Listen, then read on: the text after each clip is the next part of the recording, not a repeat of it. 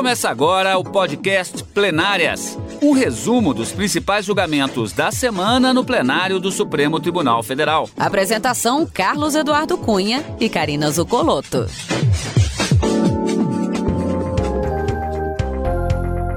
Hoje com os principais momentos da sessão do dia 2 de junho de 2021. A gente, como sempre, vai conversar com a Karina no início do nosso programa de hoje. Karina, Normalmente seria a sessão do dia 2 e 3, mas na verdade o dia 3 foi exatamente o dia de Corpus Christi e por isso não tivemos sessão plenária. Nesta sessão da quarta-feira, nós tivemos como grande destaque um julgamento importante, porque trata do Instituto da Delação Premiada, que normalmente é utilizada na ação penal, um instituto bastante conhecido, inclusive no próprio noticiário nacional nos últimos anos, e que há um questionamento a respeito da possibilidade de se utilizar esse instituto também na em uma determinada hipótese da chamada ação civil pública. Do que é que se trata esse destaque, Karina? É, Cadu, nós tivemos dois inícios de julgamento, na verdade, um início de julgamento e a retomada a partir do voto do ministro Gilmar Mendes em uma ação direta de inconstitucionalidade que também foi teve o julgamento interrompido na quarta-feira. Então foram dois temas tratados, mas nenhum dos dois casos ainda resolvidos. Esse recurso extraordinário da relatoria do ministro Alexandre de Moraes e que contou com o voto de três ministros, ministro, ministro Edson Fachin, Luiz Roberto Barroso e ministra Rosa Weber, acompanhando o relator para entender que sim, essas informações obtidas no âmbito penal em sede de colaboração premiada podem sim ser utilizadas para a ação civil pública por ato de improbidade administrativa, quando for proposta pelo Ministério Público. Mas esse julgamento ainda não foi encerrado porque o ministro Dias Toffoli pediu vista do processo para melhor analisar e trazer numa outra oportunidade o seu voto e daí prosseguir esse julgamento. Um tema bastante importante envolvendo, então, informações colhidas no âmbito penal trazidas para o âmbito civil, e esse, e esse é o grande questionamento. Mas uma outra ação direta de inconstitucionalidade que já estava na pauta há algum tempo teve a retomada do julgamento a partir do voto vista do ministro Gilmar Mendes em uma ação em que é questionada uma lei de 2006 do estado da Paraíba que teria aumentado de forma demasiada e desproporcional, segundo o argumento trazido pela, pelo Conselho Federal da OAB, autora dessa ação direta de inconstitucionalidade, nas custas judiciais e na taxa judiciária, fazendo com que houvesse um aumento é, é, desproporcional no valor da, da, do processo judicial daquele Estado. O ministro Edson Fachin já havia votado em uma outra oportunidade, dando parcial provimento para essa ação. O ministro Dias Toffoli já havia votado também, entendendo que não havia qualquer inconstitucionalidade. Naquela ocasião, o ministro Gilmar Mendes pediu vista do processo. E na quarta-feira, o julgamento foi retomado com esse voto vista do ministro Gilmar, que acabou acompanhando o ministro Edson Fachin e propondo, inclusive, uma modulação dos efeitos dessa decisão que a gente vai falar mais um pouquinho ao longo desse nosso programa. Karina, portanto, nós vamos conferir agora o plenárias de hoje com essas decisões da sessão por videoconferência. É a sessão é chamada presencial, com a presença do pleno, todos os ministros reunidos, mas como o telespectador já sabe, estamos ainda é, nos procedimentos da pandemia, a sessão é realizada por videoconferência, que é diferente daquela plataforma que é aberta durante a semana para que os ministros se manifestem em temas que estão é, sendo julgados por meio desta plataforma. Aqui, como você já sabe também, se trata do plenário virtual. Plenário virtual. Primeiro destaque das decisões do plenário virtual da semana, o Supremo Tribunal Federal declarou inconstitucional trecho da lei orgânica que impedia funcionários de empresas públicas do Distrito Federal de receberem salários acima do teto. A norma já estava suspensa desde novembro do ano passado por liminar. Agora o entendimento foi confirmado em definitivo pelo plenário virtual da Corte. Reportagem de Fernanda Porto. No julgamento, prevaleceu o voto do relator, ministro Gilmar Mendes. Para ele, o artigo 19 da Lei Orgânica do Distrito Federal, que incluía todos os funcionários de empresas públicas e economia mista a receberem o teto salarial, mesmo as que não recebem recursos da Fazenda Pública, viola a Constituição Federal. Entendimento que foi seguido pela maioria dos ministros em sessão virtual. A ação contra a lei orgânica do Distrito Federal foi feita pelo governador Ibanês Rocha. Ele alegou que os salários acima do teto de cerca de 35 mil reais para as companhias do Distrito Federal de Energia Elétrica, de Água, de Gestão das Terras Públicas e até centrais de abastecimento, como a SEASA, são pagos com dinheiro das próprias empresas públicas e de economia mista, sem financiamento público. O governador argumentou ainda que o limite de salário é prejudicial porque impede a empresa de atrair bons profissionais com a competitividade do mercado. E em julgamento no plenário virtual ainda, o Supremo derrubou uma lei do Pará que obrigava as instituições particulares de ensino a conceder desconto nas mensalidades durante a pandemia.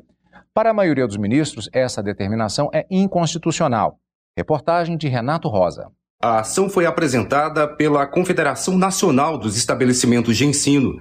Para a entidade, a norma do Estado do Pará que determina abatimento de no mínimo 30% no valor das mensalidades na rede particular, viola a competência da União para legislar sobre direito civil, já que esse pagamento é uma relação contratual. E ainda vai contra os princípios da livre iniciativa e da autonomia universitária, já que também afeta as faculdades particulares. Outra alegação é que a regra desrespeita o princípio da igualdade, uma vez que os dependentes do ProUni e do FIES estão excluídos do desconto enquanto alunos com maior poder aquisitivo acabariam beneficiados.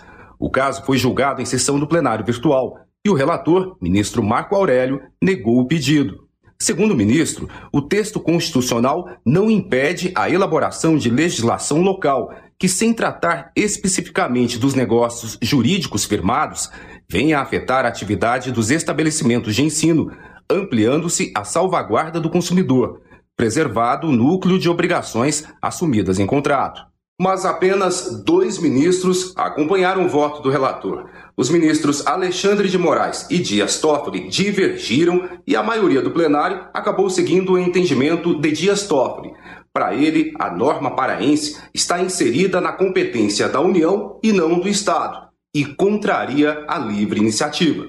No voto, Dias Toffoli destacou que o legislador paraense invadiu indevidamente o espaço da liberdade de iniciativa, na medida em que impôs uma redução na receita das instituições de ensino do Estado, sem qualquer contrapartida e de forma anti-isonômica, já que atribuiu especificamente ao setor da educação privada o dever de compensar os prejuízos experimentados pelos particulares em razão da pandemia.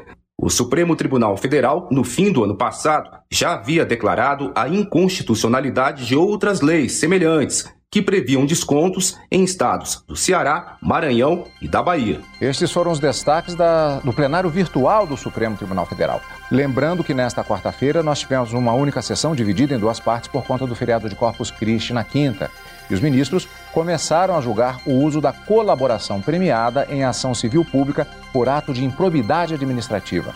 Lembrando que a colaboração premiada é, na origem, um instituto utilizado na ação penal. O repórter Renato Rosa acompanhou.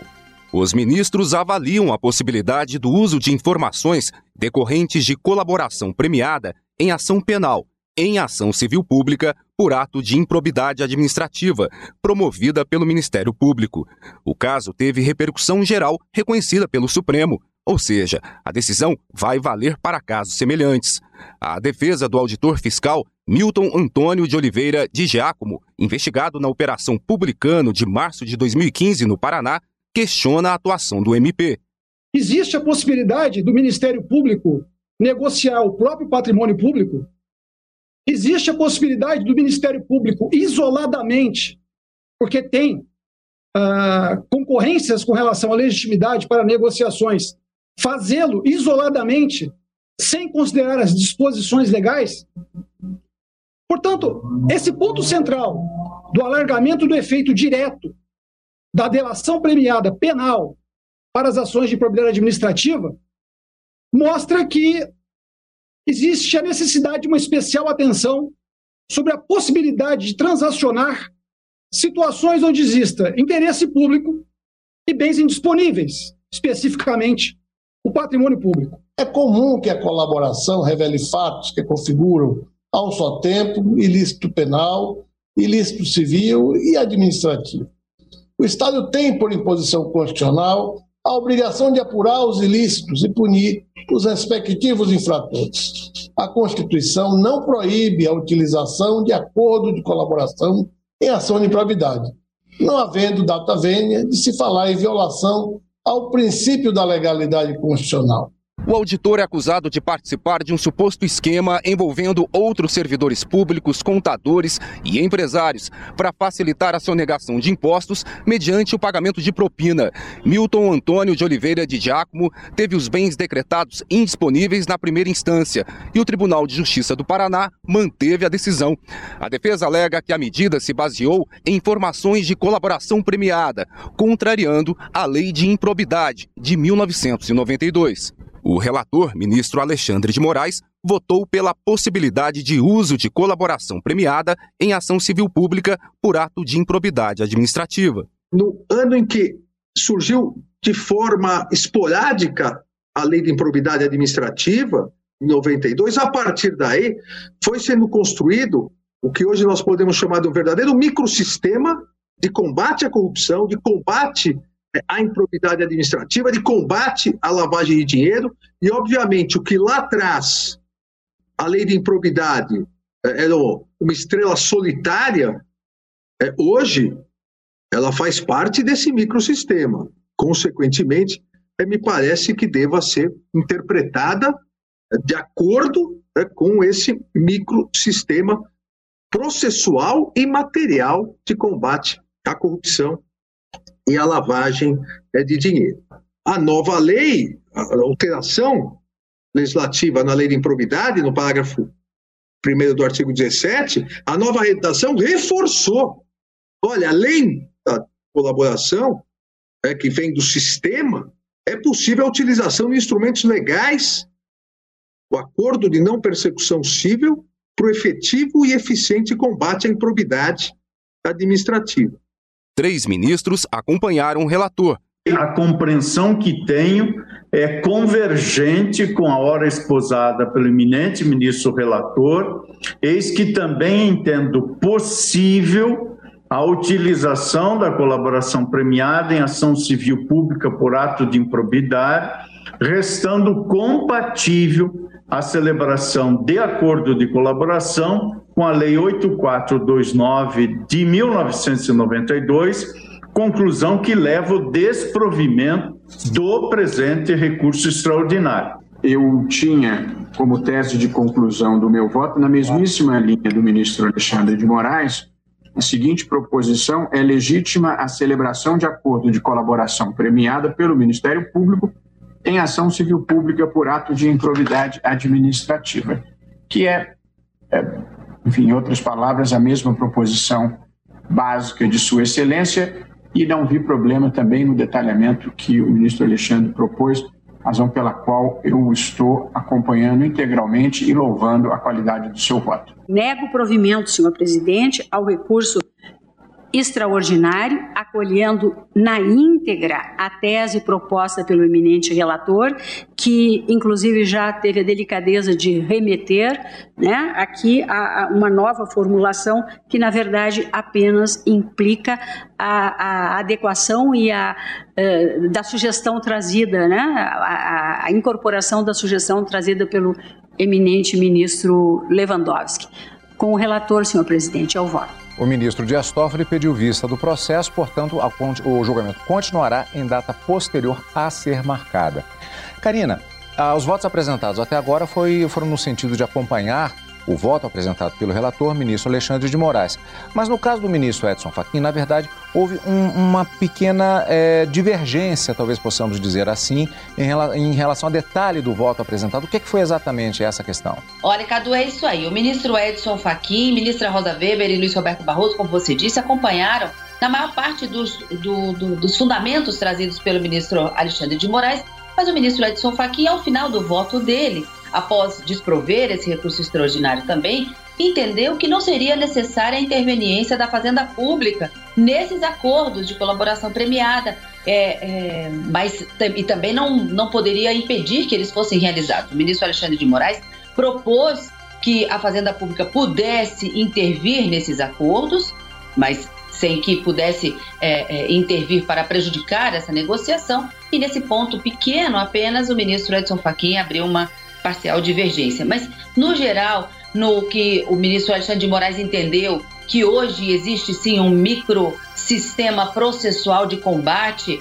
à corrupção, à improbidade administrativa, à lavagem de dinheiro e a possibilidade de utilização dessas informações colhidas no âmbito criminal e utilizadas no âmbito civil, como na ação civil pública por ato de improbidade administrativa proposta pelo Ministério Público, todos os ministros que votaram até agora concordam com o relator de que a legislação sim permite que isso aconteça. Como você disse, o julgamento foi suspenso em razão de um pedido de vista do ministro Dias Toffoli.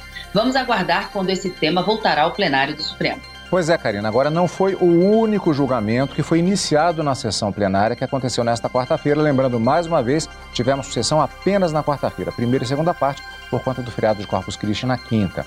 Na segunda parte da sessão, também foi iniciado um julgamento que é relativo à legislação do Estado da Paraíba. Karina, o que é que estava sendo questionado neste outro processo que teve o julgamento iniciado na sessão desta quarta-feira? Olha só, Cadu, o Conselho Federal da OAB entrou com essa ação no Supremo para questionar uma lei de 2006 do Estado da Paraíba que teria feito um aumento no valor das custas judiciais e das taxas judiciárias daquele estado de uma maneira demasiada, excessiva, desproporcional, segundo os argumentos trazidos pela, pelo Conselho Federal da OAB, o que deveria ser declarado inconstitucional. Segundo a autora dessa ação, essa, esse aumento considerável prejudica um direito fundamental de todo cidadão, que é o direito de acesso ao Poder Judiciário. Com o aumento das custas judiciais, o custo de um processo judicial aumenta e poderia prejudicar, portanto, esse direito de ação além também de argumentar que estaria havendo uma violação do princípio da capacidade contributiva e também da proporcionalidade e razoabilidade. No início desse programa, eu havia dito que o julgamento já tinha sido iniciado com o voto do ministro relator Edson Fachin pelo provimento parcial, declarando a inconstitucionalidade desse aumento. O ministro Dias Toffoli também já proferiu seu voto, entendendo que não há qualquer inconstitucionalidade na legislação do Estado da Paraíba julgando, portanto, improcedente a ação direta de inconstitucionalidade, e o julgamento na quarta foi retomado com o voto vista do ministro Gilmar Mendes, que acabou concordando com o ministro Edson Fachin, mas foi um pouco além. Então ele, ele votou em maior extensão para declarar a inconstitucionalidade da lei da Paraíba, entendendo que esse aumento sim é desproporcional, não havia uma uma uma fundamentação para que esse aumento acontecesse e propôs, inclusive, uma modulação dos efeitos dessa decisão.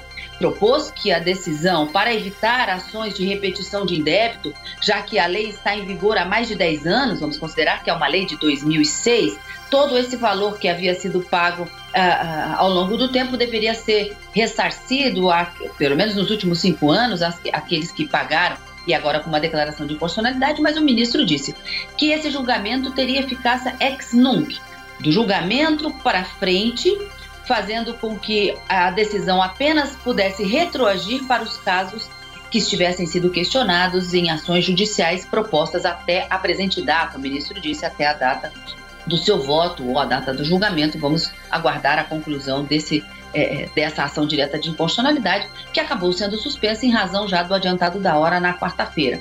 Tão logo o ministro Gilmar Mendes proferiu o seu voto, o ministro Edson Fachin, relator, que como eu disse já havia votado anteriormente, acabou reajustando o seu voto para acompanhar ministro Gilmar nessa declaração de inconstitucionalidade, inclusive na proposta de modulação dos efeitos da decisão. Para que haja, então, a perda da eficácia dessa norma, são necessários seis votos no plenário do Supremo e pelo menos oito para que a modulação dos efeitos aconteça. Vamos aguardar quando será retomado esse julgamento no plenário do Supremo, Cadu. Vamos acompanhar, Karina. Agora, tem mais detalhes, destaque também da prime... desta sessão plenária da quarta-feira, já que foi aprovado no início da sessão a lista para ministro do, do Tribunal Superior Eleitoral. E aqui tem uma característica histórica importante. Pela primeira vez na história, três mulheres compõem a lista tríplice para ocupar a vaga de ministra substituta do TSE, o Tribunal Superior Eleitoral. O presidente da República, Jair Bolsonaro, é quem vai fazer a escolha de uma delas. A reportagem é de Renata Gorga. As três componentes da lista tríplice foram aprovadas nesta quarta-feira pelo plenário do Supremo Tribunal Federal. De forma inédita na história, os três nomes são de mulheres. As indicações foram feitas pelo Tribunal Superior Eleitoral e elogiadas pelo presidente da Corte, ministro Luiz Roberto Barroso. Agora cabe ao presidente da República, Jair Bolsonaro, decidir qual das advogadas vai assumir a vaga de ministra substituta do tribunal, pela cota das juristas e dos juristas que fazem parte da instituição. As opções são Marilda Silveira, que é doutora e mestra em Direito Público pela Universidade Federal de Minas Gerais e professora de Direito Administrativo e Eleitoral. Outra indicada é Ângela Signac Baeta Neves, ela é mestra em Função Social do Direito pela Faculdade Autônoma de Direito, FADISP, e vice-presidente do Instituto Brasileiro de Direito Eleitoral, IBRAD. A terceira opção é Maria Cláudia Buchianeri Pinheiro, que é advogada, professora, mestra em Direito do Estado pela Universidade de São Paulo, USP, e secretária-geral da Academia Brasileira de Direito Eleitoral e Político, ABRADEP. A vaga de ministra substituta que uma delas irá assumir foi desocupada pelo ministro Carlos Horbá. Ele tomou posse no dia 18 de maio como ministro titular da Corte Eleitoral, no lugar do ministro Tarcísio Vieira, que concluiu o biênio também no mês passado. O Tribunal Superior Eleitoral é formado por, no mínimo, sete ministras e ministros. Desse total, três devem ser do Supremo Tribunal Federal. Outras duas ou outros dois precisam ser do Superior Tribunal de Justiça, e mais duas advogadas ou dois advogados devem ser nomeados por quem estiver na presidência da República. Karina, essa semana, como insistimos durante todo o programa, foi é, uma única sessão dividida nas tradicionais duas partes na quarta-feira por conta do feriado. Ainda assim, como vimos, uma sessão até bastante animada, muita coisa para a gente falar, inclusive essa questão histórica da lista tríplice com três advogadas na expectativa de entrarem para o Tribunal Superior Eleitoral como é, a escolhida ministra substituta. Agora, na próxima semana, tudo no, volta ao normal, tudo normal normal. Quarta e quinta-feira nós já temos encontro marcado, não é, Karina? É isso aí, Cadu. Quarta e quinta-feira, a partir das 14 horas, no direto do plenário. Mas nesse final de semana o encontro é no plenário. Você acompanha o Plenárias aqui na Rádio Justiça e também pelo YouTube. Obrigado, como sempre, pela sua companhia. Você acompanhou o podcast Plenárias, um resumo dos principais julgamentos da semana no plenário do Supremo Tribunal Federal. Apresentação: Carlos Eduardo Cunha e Karina Zucolotto.